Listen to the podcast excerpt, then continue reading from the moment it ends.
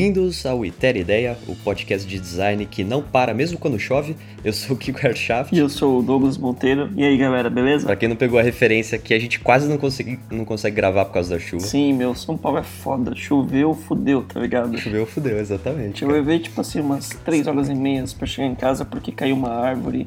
E aí fudeu o trânsito todo.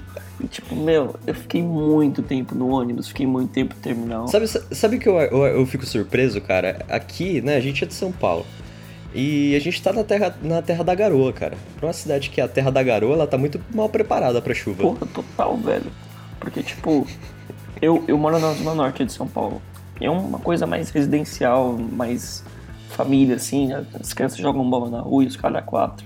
E tem muita árvore aqui, muita árvore, muita planta. É um lugar muito verde. Eu adoro isso aqui. Só que, meu, às vezes chove pra caralho e a galera não cuida das árvores. E aí deu merda, caiu e tal, fudeu tudo, parou. A principal avenida na Zona Norte, que tipo, parou aquela já era. Obrigado, chuva. Obrigado, Deus. Eu tava lembrando agora, a gente falou, é, pô, a gente é de São Paulo e tal, mas, cara, tem gente que ouve o Itera no mundo inteiro, cara. Olha que louco. Sim, cara. A gente é um podcast pequenininho, mas, ó, deixa eu pegar aqui ó, a estatística. Ó, tem gente aqui do Brasil, Estados Unidos, Japão, Espanha e França, cara. Caralho, velho. Exatamente, eu já vi da Nova Zelândia, já vi da Turquia, já vi de muito lugar. Se você que tá ouvindo é do Japão, cara, manda um toque na gente no Twitter, velho. Que coisa louca. Muito obrigado de verdade aí pelo apoio de vocês. Meu, e na última quarta-feira, então, teve o nosso UX Beer que a gente comentou nos últimos dois programas. Cara, o que, que você achou desse, desse encontro? Cara, eu tô sem palavras. Eu acho que foi o primeiro evento que a gente praticamente sediou aqui em São Paulo, assim, que a gente foi com o Coletivo X. Nossa, mas é. Não, sediou sendo muito generoso, né? Sim, sim, porque, tipo assim, uma É coisa que parecia ser, ser super simples, super pequenininha, virou uma coisa muito grande, assim. E a gente ficou até surpreso, porque a gente não tá acostumado com esse boom, assim. O evento no início a gente ia fazer é, um. Essa, assim, ser bem humildão mesmo, era só, sabe, descolar um bar, colar ali, conhecer umas pessoas, sabe, despretensioso mesmo. Só que o negócio cresceu. E outra coisa, na, na última quarta-feira era véspera de feriado. Então, quando decidiram lá o bar também, ninguém tinha previsto isso. Então o bagulho lotou, assim, né? Uma galera ficou ficou um pouco brava porque não tinha muita organização, né? A gente tava esperando que fosse ser algo bem orgânico e pequenininho. Mas mesmo enchendo pra caramba, assim, tendo um pouco de desorganização ali, às vezes pra achar uma pessoa ou outra. Cara, foi muito legal, a gente conheceu muita gente. É, eu queria mandar um abraço pro, pro Odair lá do coletivo, o Pedro, que é aqui do Itera, que trouxe uma galera da Sky pra conhecer a gente. É, eu conheci o, o Ricardo, que é um ouvinte nosso, o Francisco, o Will Matos, Felipe. Meu, super gente boa. Inclusive, esse Ricardo ele tem podcast, chama Smart City Brasil. Se vocês quiserem, procurem lá no, no SoundCloud. Então, cara, uma gente finíssima, super show de bola, cara. Foi massa demais. Eu não, não- não consigo aguardar agora pro próximo. Que acho que vai ser em março, né? Provavelmente. Inclusive, Francisco, eu não esqueci de você, hein, cara. A gente vai conversar sobre fazer um próximo num lugar fechado e fazer uma coisinha mais organizada que vai ser bem massa. É, vamos tentar, né? Tentar. Bom, vamos então pro programa. Gol!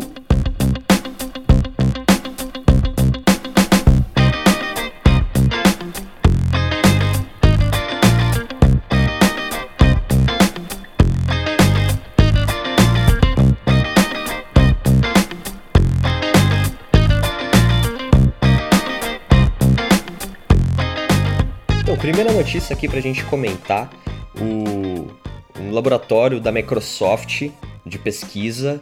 Eles criaram uma inteligência artificial que permite criar fotos, fotografias a partir de nada. Nada. Você simplesmente escreve lá o que que você quer que apareça na foto e ele constrói a foto pra você. É um pouco, é um pouco diferente de algumas coisas. Você, você escreve um, um termo de busca e aí vem imagens relacionadas àquele seu termo de busca. Não é isso que ele faz. Você escreve um termo, uma sentença, e ele constrói a imagem do zero, usando os machine learning doido dele lá. Isso aí foi criado pelo Xia, Xiaodong He. Ixi, velho. Cara. Nome, nomezinho complicado. E o nome da inteligência artificial é ATTN GAN. ATTN GAN. E Eu, véio, eu tô sem palavras, cara, para definir isso aqui. Tem, tem algumas fotos, né, demonstrando como que a inteligência artificial funciona. E, pô, o resultado é. É bem legal, cara. Para um começo de pesquisa, porra. Porra, eu, eu confesso que, tipo assim, a primeira foto que, que tem na matéria aqui é de um passarinho e tal. E aí você olha e fala, nossa, velho, ele desenhou um passarinho bonitinho e tal, sei lá o que. Que passarinho é esse?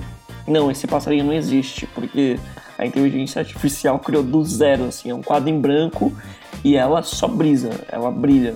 E cara, é idêntico você.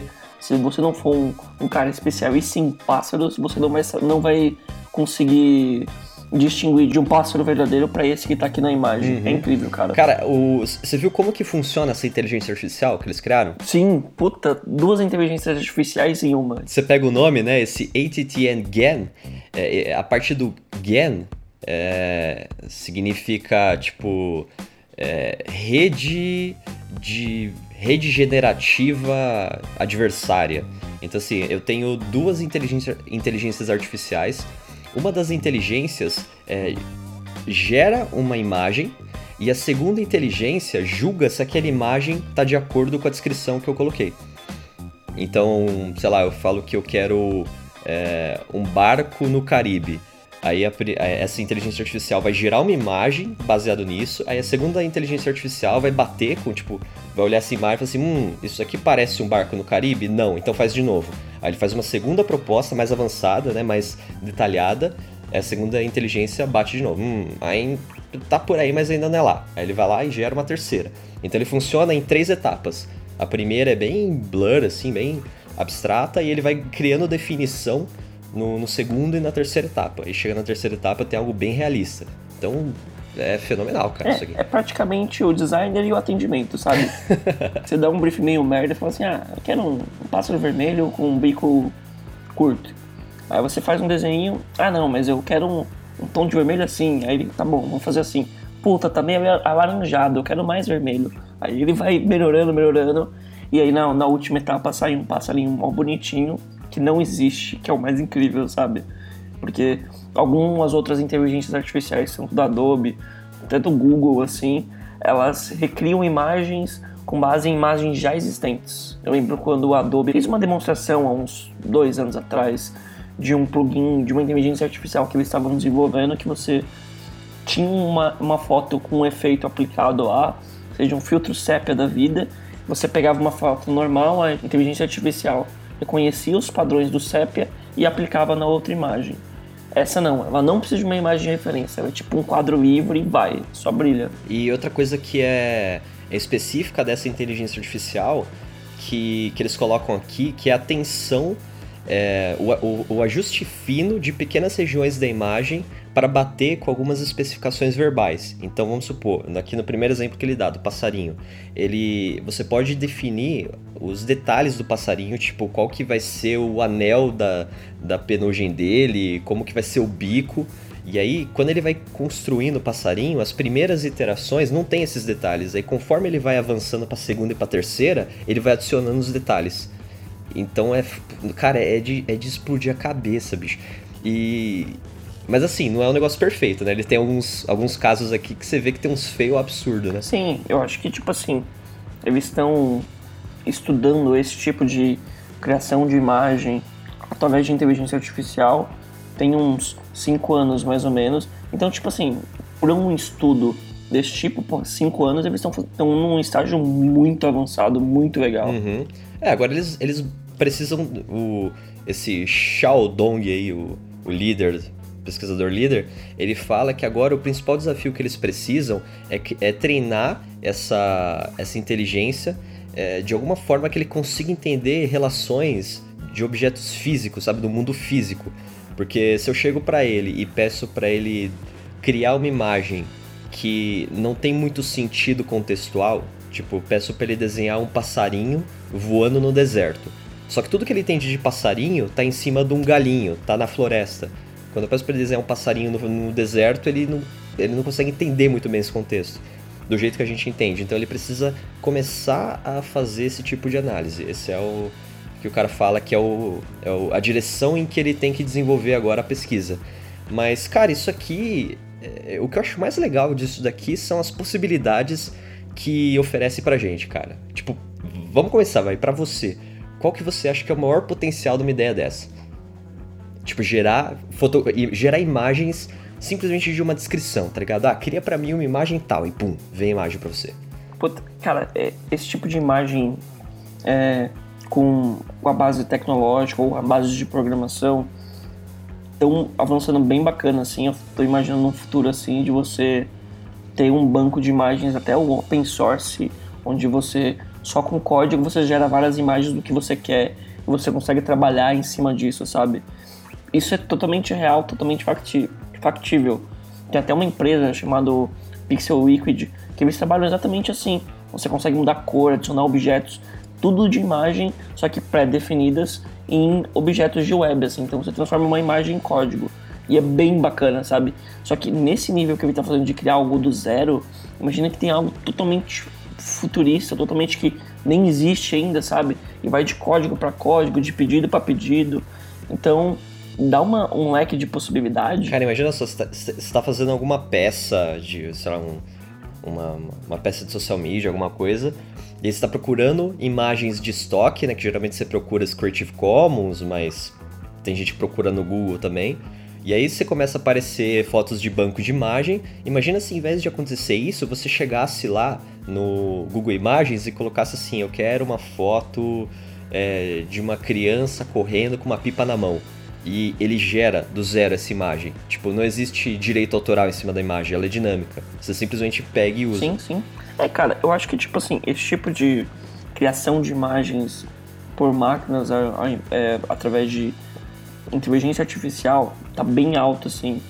Eu não sei se você chegou a ouvir falar recentemente de um, de um programador que fez no Reddit um programa chamado Deepfakes. Não. Esse programa me dá muito medo, muito medo mesmo, porque o que, que eles pegaram? Eles criaram um algoritmo que pegaram imagens, por exemplo, da Gal Gadot, de todos os filmes, de várias coisas, várias cenas, fotos e sei lá o que, e eles conseguiram mapear várias fotos em vários ângulos e eles colocaram a cara da Gal Gadot num filme pornô. Então você tinha a cara da Gal Gadot, é idêntico assim, e ela tá lá num filme meio que pornô assim. Tempos obscuros, tempos obscuros. Tempos obscuros total, porque eu fico imaginando esse tipo de coisa que ele tá criando imagens do zero.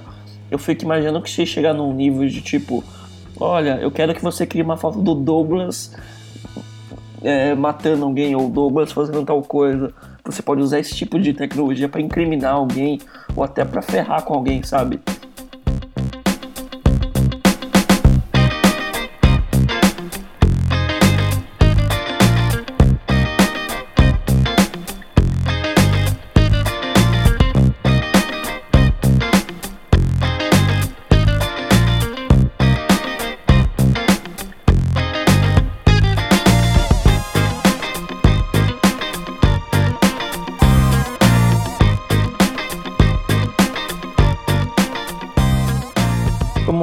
Próximo assunto é, vem de uma prática, de, na real, de um processo. Que tem até o nome desse podcast, que vem da interação, é uma das partes da interação de um processo de design, que é a parte de críticas. Medo por quê, cara? Designer não, não tem ego, sabe? Não tem egocentrismo, não tem nada disso. Até porque tem medo de crítica. Sabe como é, né, Kiko? Tipo, crítica é uma parte muito complicada. Eu confesso que eu tenho. Eu tenho um ego bacana, assim. E ainda mais quando é um, um trampo que eu gosto, eu me dediquei muitas horas, assim, para fazer, sabe? Cara, é, é complicado. Tipo, eu é um processo é um processo que, que você tem que forçar para acontecer, porque eu acho que naturalmente você vai ter um pouco de ego, você vai se apegar à sua criação. Acho que a gente tem, pelo menos culturalmente aqui, a área de design ela ela vem muito puxada também ao, ao design gráfico, que às vezes é um pouco puxado a, a, artes, então a gente tem um pouco esse DNAzinho de artista, por mais que você não aceite isso, tipo, eu tento me desfazer desse tipo de preconceito, mas ele tá ali em algum nível, então algumas coisas que você cria, você às vezes acaba se, se apegando então é complicado, mas assim, é algo que a gente tem que desconstruir todo dia. E no artigo aqui ele cita um processo onde a gente consegue, nesse mundo de inovação que a gente está vivendo hoje, da cultura da inovação em grupo, de trabalhar com pequenos grupos ou até grandes grupos para fazer um design melhor ou um produto melhor, como a gente começa com isso? O primeiro passo que ele cita aqui é a questão da apresentação, como nós designers devemos nos comportar, como a gente vê as coisas e que a gente tem que é, apresentar o nosso projeto para as pessoas terem suas próprias críticas e até ver, às vezes poder tocar. Então, um dos primeiros passos que ele fala aqui é para você imprimir. Se você seja um vídeo, você pode imprimir alguns frames. Se for uma tela, você de repente mostrar os processos. E o importante é as pessoas todas verem ao mesmo tempo o que você fez, para você não envezar. Então eles já falam: sai da tela, vem pro papel que na real eu acho que é a minha ferramenta preferida, sabe? E também aquela coisa, né? quando você imprime e, e cola na parede, você tem meio que garantido que todo mundo tá falando da mesma coisa, tá olhando pro mesmo lado. Sabe, você aponta com o dedo assim, é aqui, sabe, aqui tem que melhorar. E todo mundo é, entende do que, que você está falando. Fica um pouco menos abstrato do que você montar apresentação, digital, cada um no seu computador. O futuro é offline, cara. O futuro é offline. O futuro, o presente, tudo, tudo é offline. O papel é maravilhoso. E ele fala da importância de todas as pessoas contribuírem e de o designer também é, não levar isso pro pessoal. Que tipo assim, apesar de ser um projeto seu ali, você deixar as pessoas falarem, elas opinarem. E isso já entra na segunda. No segundo processo, que é o processo da crítica, como você vai aceitar e já começa que você já, depois que você apresentou, você não fala mais nada. Você só deixa as pessoas falarem. Você precisa entender que não é aquelas pessoas contra você, não é aquelas pessoas contra o seu, contra o seu projeto. Todo mundo tá ali para tornar isso melhor e para que o designer venha acima de tudo, sabe? Que acima de tudo, de qualquer crítica, de qualquer coisa que vão falar sobre o seu processo, sobre o seu design, as pessoas querem fazer aquilo melhor. E essas pessoas também têm que ter isso na cabeça. Não é, o foco não é criticar o seu trabalho, o, a questão é tornar o seu trabalho melhor, sabe? Sim. Assim, o, tem, tem uma. Tem uma conotação um pouco de, de crítica negativa, assim, de encontrar problemas, mas sempre é para melhorar, para fazer iterações, para tornar um, um para construir uma solução melhor.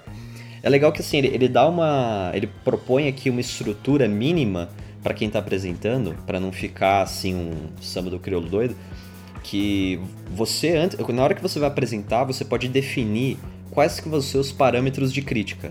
Então você pode chegar lá e falar assim, ó, galera, seguinte, ó, isso aqui é o que eu construí, tá? É, o contexto do projeto é esse, isso aqui é o que eu fiz e eu quero feedback de vocês relacionado à navegação. Então eu não quero saber sobre estética dos botões, não quero saber sobre tipografia, não quero saber sobre o copy dos textos, eu quero saber sobre navegação.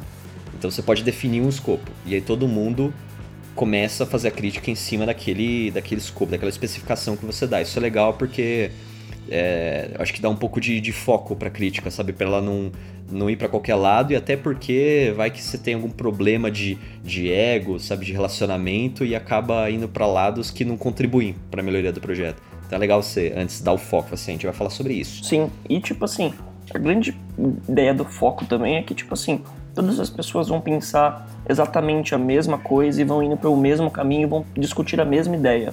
Então, discutir todo mundo estar discutindo a mesma ideia ali tem um grande valor porque vai vir muitas ideias diferentes. Inclusive, uma das coisas que ele recomenda muito aqui é que é, existem anotações do que as pessoas estão falando. Ele até fala que você pode é, chamar algum amigo seu ou, ou deixar com uma pessoa para que ela anote o que as outras pessoas estão falando sobre o projeto porque assim você consegue prestar atenção e trazer um valor diferente da anotação, do, das críticas que as pessoas estão tendo sobre o seu projeto, sobre o que você fez, bem focado, sabe? Sim.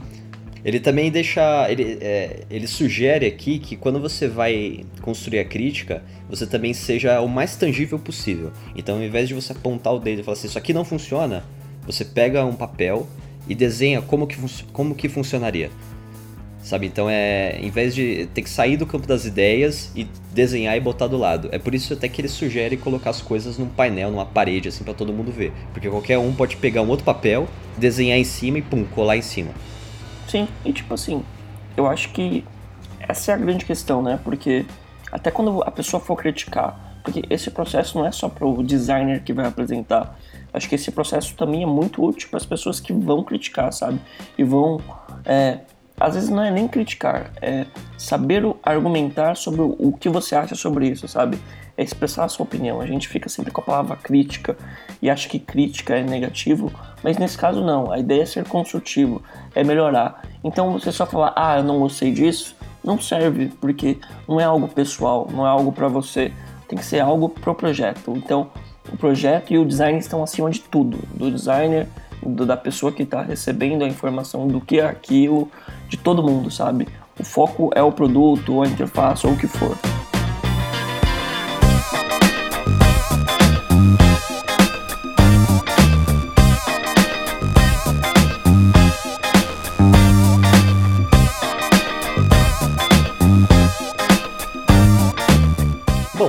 terceiro artigo, então, que a gente vai comentar é um pouquinho polêmico. é, acho que tá discussão boa aqui, mas vamos lá. É um artigo do Bruce, é, Bruce Nussbaum, que ele fala sobre é, como projetar é, interfaces ou experiências que não sejam viciantes. Então a crítica que ele faz aqui inicialmente é fazer um, uma recapitulação sobre a ascensão do design né, na última década como que os, os, designers eles, eles começaram a ganhar relevância dentro das empresas, ir para as áreas estratégicas, ganhar respeito do, dos, das outras áreas dentro da empresa, tipo desenvolvimento, marketing e tal, como algo relevante para o sucesso de um produto. Só que a crítica que ele faz é o que, que significa uma boa experiência? Porque, pela visão que ele traz aqui, uma boa experiência é basicamente quando você cria uma interação digital que ela é viciante a ponto de forma que você meio que manipula o usuário para ele querer voltar para o seu serviço de novo e de novo e de novo e de novo. Então, basicamente, a experiência de a boa experiência de usuário é construir uma coisa viciante. Essa crítica inicial que ele faz, que tem algum sentido, sabe? Eu acho que dá pra gente fazer um, um uma senhora minha-culpa aqui, porque realmente alguns produtos que a gente vê por aí, até mesmo que a gente faz às vezes, ele é muito baseado em consumir o máximo de tempo do usuário, sabe? Criar comportamentos nele que vão ser às vezes positivos para a empresa e não sei se tanto para ele, coisas que às vezes a gente nem considera como, como algo negativo, mas algo que, que pode piorar de certa forma a vida dele, mas acontece. É, é, muito comum a gente coletar dados, sabe? Examinar o cara, taguear o cara e, e, e mandar propaganda em cima dele, sabe? Tentar manipular esses dados dele e manipular também a forma como ele vai interagir. Então, tem, tem algum fundamento essa crítica dele. O que, que você acha? Ah, cara, eu acho que, tipo assim, é, faz todo sentido, até porque a gente tá no. A gente vive numa era que existe muita ansiedade das pessoas, onde a todo momento a gente quer informação, a gente quer ser bombardeado. E algumas ferramentas, tipo ah, Facebook, Twitter, até alguns e-commerces da vida, o foco deles é que você fique totalmente neles e não saia deles. E, e, a, e, a, própria métrica, a própria métrica do engajamento, né? Todo mundo quer aumentar o engajamento, todo mundo quer fazer o usuário gastar mais tempo com o seu app. Exatamente. Eu, é. eu, não lembro a última vez em que a gente sentou assim no projeto e falou assim, beleza, agora a gente tem que diminuir a quantidade de tempo que o usuário gasta com o meu aplicativo, entendeu? Eu acho que é um pouco esse sintoma que o cara tá alertando aqui. Sim, eu acho que tipo assim, a gente só quer diminuir o, o tempo é, do usuário mexendo, até nesse caso, porque isso talvez não, te, não esteja trazendo um retorno pra gente, sabe? mesmo que a gente considere que a gente está pensando no usuário, como o usuário vai mexer, como ele vai interagir, tudo isso é um retorno para nós. A gente não necessariamente está pensando sempre no bem para ele, o que é melhor para ele. Tipo, é, eu acho super bacana ser o mais rápido possível, só que essa coisa de tentar prender e deixar o usuário preso nas suas garras, eu acho uma coisa muito ruim. Mas tem uma coisa que é, que é engraçada nesse, né, nessa questão.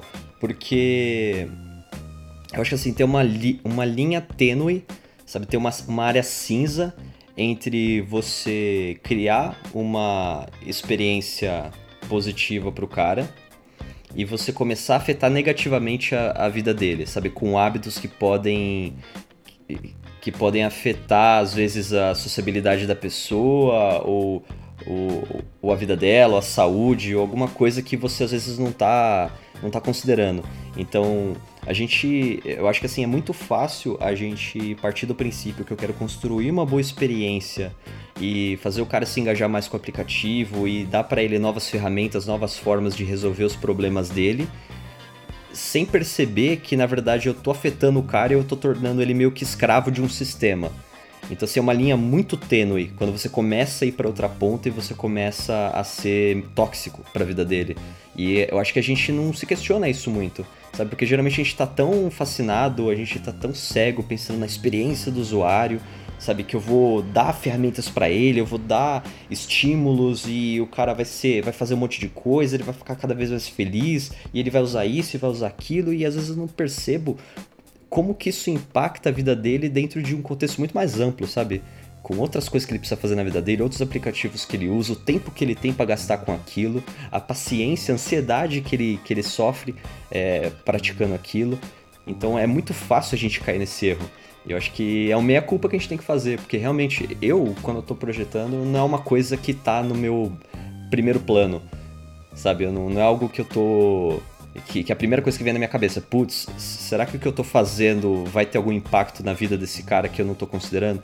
Tipo, geralmente não, geralmente é só qual que é a tarefa dele, qual que é a dor dele, vamos resolver da melhor forma, vamos tacar feature, vamos, é, vamos dar ferramentas para ele, sabe? Sim, a gente pensa em todo o impacto que o app vai ter ou que a aplicação vai ter durante o uso da aplicação. O pós dela a gente nunca pensa, sabe? Como ele vai interagir uhum. depois disso. E, e você vê, tipo assim, tem alguns estudos que apontam que a gente está numa fase de muita ansiedade e que hoje existem algumas síndromes. Eu não sei se você já, você já deve ter passado por isso. A síndrome do membro fantasma, que é uma coisa que, tipo assim, eles estão associando não com aquela questão de você perder o seu braço ou algo do tipo assim, não. É quando você sai do, do da sua casa ou você tá andando aqui daqui a pouco você sente seu celular vibrar. E aí você tira o celular do bolso e não tá, não aconteceu nada, sabe? A sua perna sentiu, você sentiu a sua perna vibrar. Só que não foi nada, sabe? Isso quando você não tá andando na rua, você ouve tipo algum apito genérico. Putz, deixa eu ver aqui. Mensagem. Exatamente. E tipo assim, tá associado ao seu celular. Pensa no impacto que isso traz, tá ligado? Ou quando você, sei lá, esses dias eu fiquei. É, eu, eu saí, esqueci o, o, carregador do celular e eu dormi na casa de uns amigos meus. E eu fiquei, tipo assim, um fim de semana sem celular por causa disso. E eu lembro que eu tava sentindo muita falta do meu celular, isso que eu nem sou uma pessoa tão apegada, mas eu lembro que quando eu abri, sei lá, o Facebook tinha tipo assim, 35 notificações. E aí eu falei, caramba, o que, que aconteceu? Será que alguém marcou alguma coisa? Não, tinha tipo assim, te juro, 40% das notificações era o Facebook tentando me contactar, tipo assim, olha, tal pessoa curtiu isso, tipo uma pessoa que eu não vejo há muito tempo e tipo uma coisa super X, porque o Facebook queria que eu estivesse no Facebook, sabe? Ele sentiu a minha falta de conectar em dois dias. O, o tipo o Facebook, é, ele tá usando uma um mecanismo para gerar engajamento em você, criar um tipo de ansiedade, tipo, ó, volta para cá que você tá perdendo alguma coisa importante, aí você chega lá e assim, é, é algo do interesse dele, sabe? Não é seu. Só que nesse passo ele tá te roubando um tempo, cara. É um tempo que você, você poderia estar tá fazendo outra coisa. Você poderia estar tá gastando esse seu. Tipo, seu estado mental, ele poderia estar tá sendo usado para outra coisa do que, tipo, checar a notificação do Facebook. Mas o Facebook meio que te rouba esse tempo, te, te obriga a voltar pro sistema para ver o que, que tem lá. É, isso, se for parar pra pensar, é, é questionável, assim, eticamente, né? E, e, é legal porque, assim, eu vejo muita discussão hoje de, de empresas de tecnologia, sabe? Apple, Facebook, Twitter, que sobre esse impacto negativo que a tecnologia está tendo na vida das pessoas, até em gerações de pessoas, né? É, vi outro dia aí um comentário do ex-CEO do Nest, né, que ele também participou lá do comecinho da criação do iPhone, era vice-presidente da Apple. E ele fala que ele tem as dúvidas dele, se o iPhone ele serviu para empoderar as pessoas ou para aprisionar as pessoas. Sabe que ele comenta, né, que as, as pessoas que criaram essa tecnologia lá nos seus 20 anos não tinham filhos. Então eles criaram uma tecnologia para eles, uma tecnologia que fazia sentido para eles. Só que depois que eles começaram a, a, envelhecer e perceberam que o mundo é muito mais complexo do que, do que é o estilo de vida que eles estavam acostumados, eles começaram a perceber, putz, pode dar merda, sabe? Tem alguma coisa errada aqui. Pera, eu preciso repensar as decisões de design que eu tive antes. Só que daí o bonde já andou. Então acho que é legal que tá tendo uma, uma discussão no, no mercado sobre esse impacto negativo da tecnologia. Eu acho que tem que ter mesmo, cara. Porque a gente muitas vezes esquece isso, passa reto. E, cara, a gente, a gente discutiu tanto isso que a gente nem falou qual é a proposta desse cara para resolver o problema. Que eu acho que é a maior, é, é a maior crítica que, que tem, né? Que eu discordo em partes. Sim, eu acho que vale a gente, para não passar em branco, a gente só citar uma das que é. ele fala assim, que acho que chamou a minha atenção e a sua, que ele chama de Code Turkey. Que é tipo, ele simplesmente fala assim, depois de um tempo de duas ou três horas, ou até dez horas que você usou tal aplicativo ou tal coisa, ela simplesmente fecha e você não pode usar mais. tipo, caralho, tipo, quem, quem vai ser o louco que vai fazer? Ele chama, ele chama essas estratégias aí, tipo, de detox, de design. Só que assim, ó, vamos, vamos lá, vou pegar a lista aqui, o que, que, que ele sugere? Primeira coisa, ele sugere é, diminuir o ritmo das conexões e dos feedbacks, né? Criar tipo um atrito dentro da interface. É, formas de, de feedback da pessoa sobre o vício dela. Então assim, putz, você tá muito tempo aqui dentro, tá ligado? Você tem que parar de usar esse negócio. Outra coisa que ele fala é traquear o tempo online da pessoa é, para você meio que estimular ela a diminuir a frequência com que ela usa tecnologia sabe? Algo meio tipo Fitbit, só que traqueando o tempo que ele gasta online. Tem esse que você falou, tipo, de desligar automaticamente o serviço que tá ligado. Então, assim, ele, ele tá dando, tipo, algumas... alguns caminhos extremamente radicais para atacar isso. Então, assim, eu acho que é, a sugestão que ele dá é furada, só que o, o motivo da sugestão dele é válida. Então, acho que a gente pode relativizar um pouco. Então, por exemplo, você fala assim, ah, diminuir as conexões, diminuir a quantidade de feedbacks, criar um atrito. Tipo, legal, eu acho que eu tirar os feedbacks, sabe, deixar o, o app, é, deixar o meu, meu aplicativo, meu serviço com engajamento mais fraco, talvez não seja o caminho. Mas como é que eu posso não. É, como é que eu posso ser econômico com isso? sabe? Tipo, se eu tô sendo ali interativo e eu tô demandando o tempo do meu usuário, eu tô demandando energia dele, como que eu posso ser econômico com isso? Tipo, precisar disso realmente quando aquilo for necessário, sabe? Como que eu consigo é, ser mais sustentável nesse sentido? Se ele fala assim, ah, sobre o feedback de, de vício, sabe? Você fazer o cara parar de usar. Sabe? Não precisa parar de usar, mas como que eu posso criar formas de fazer com que o uso do meu serviço seja mais saudável para o meu usuário. Sabe, entender, entender que tem momentos em que ele precisa sair. Tipo, a gente trabalha muito o onboarding do cara, a gente, tá, a gente não sabe falar de offboard. Sabe, a gente, a gente busca formas de trazer o cara para dentro do aplicativo, engajar ele, mas a gente não pensa em formas em que eu quero que ele saia, sabe? Eu quero que ele faça outra coisa. Tipo, não, não tem por que ele gastar tempo ali dentro. Então, acho que esse tipo de mentalidade, esses triggers, vale a pena a gente começar a questionar mais. Sabe? Formas de, de, de conseguir projetar, conseguir fazer um design que se adeque à vida do cara, sabe? Que não sugue a energia dele. Que consiga servir realmente para o propósito que a gente quer servir, sem, sem consumir energia demais, sem pegar a atenção demais do cara, roubar tempo demais, sabe? Ele é um ser humano, um indivíduo, ele tem mil coisas para fazer. Como que eu consigo encaixar nesse sistema?